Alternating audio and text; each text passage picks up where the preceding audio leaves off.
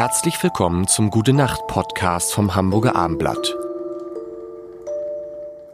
Mein Name ist Lars Heider und ich habe gestern ja mit Rolf Zukowski, der in diesem Gute Nacht Podcast im Juli zu Gast ist, gesprochen, dass er für Peter Maffay geschrieben hat, aber auch das wissen gar nicht so viele. Sie haben auch noch für andere, also nicht nur für sich selber, das wissen alle. Aber sie haben Lieder geschrieben, wo man denken würde, das ist von Rolf Zukowski. Sagen Sie mal eins. Guten Morgen Sonnenschein für Nana Muskuri. Genau. Guten Morgen, Übrigens war guten eine, Morgen. war eine B-Seite. Eine B-Seite? Ja, hat sich gedreht. Der Rundfunk hat damals öfter gerne mal Singles gedreht und eine B-Seite zum Erfolg gemacht.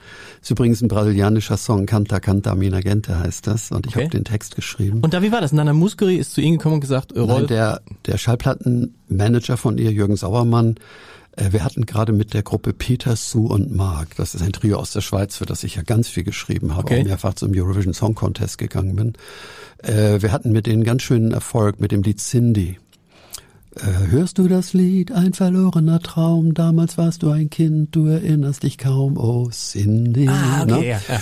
Und das hat natürlich dieser Jürgen Sauermann mitgekriegt und hat gesagt, Rolf, du kannst doch offensichtlich ganz schön Texte schreiben. Willst du nicht auch mal für Nana was machen? Habe ich gern gemacht. Auch zwei, drei Lieder übrigens. Die Flügel deiner Liebe ist auch von mir. Und für Johanna von Kotschian, die hatte ja gerade mit Aufstehendes Schön diesen Genau. etwas sehr speziellen Erfolg. Ja.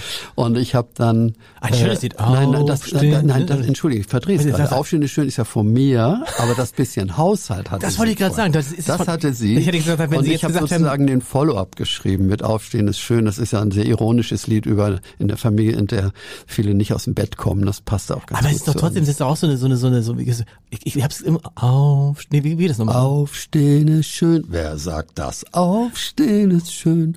Und heimlich die Familie noch schlafen sehen. Das passt nicht so gut in einen Abendpodcast, aber, aber ich glaube, für mich sind die wichtigsten Künstler, für die ich schreiben konnte, Peter Su und Mark aus der Okay. Schweiz und die Finkwader Spilde.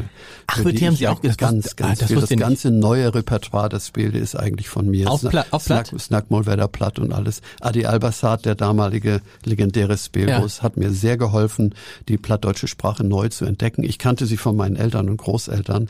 Und die Finkwader Spilde ist natürlich für mich so ein ganz, ganz großes Stück Hamburg auch in meinem Herzen. Und wir sind ja immer noch eng befreundet. Es gab danach mit Michael Prost auch noch äh, einen anderen, der so schöne Songs für sie geschrieben hat.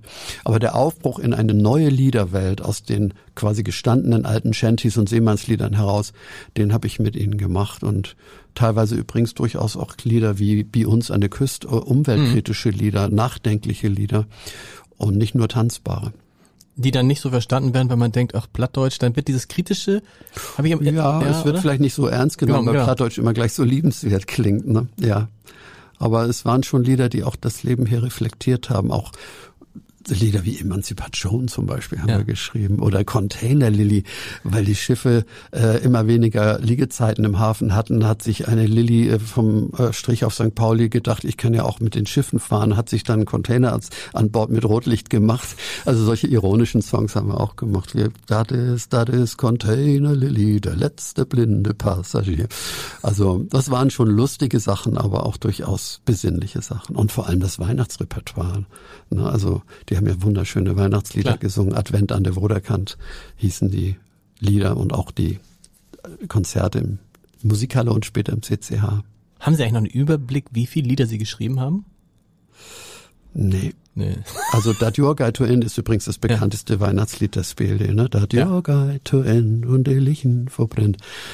Die GEMA meint, ich hätte irgendwie über 1000 Einträge, aber das sind nicht nur Lieder, die ich geschrieben habe, sondern auch Lieder, an denen ich beteiligt Okay. war. Ich vermute mal, das ist so um die 700 sind. Irre, Es- irre. es- 700 ist es- so eine Zahl. Jeden ist Musiker, jeden Musiker, der so ein bisschen in ihrem Alter ist, Udo Littenberg, fast genau in dem Alter, sagt, ich habe glaube ich 700, 700 Lieder. Ja, wir reden auch immer mal wieder drüber, dass wir auch dieselben Zahlen nennen, damit wir auf Augenhöhe bleiben. Cool. Gute Nacht. Weitere Podcasts vom Hamburger Abendblatt finden Sie auf abendblatt.de slash podcast.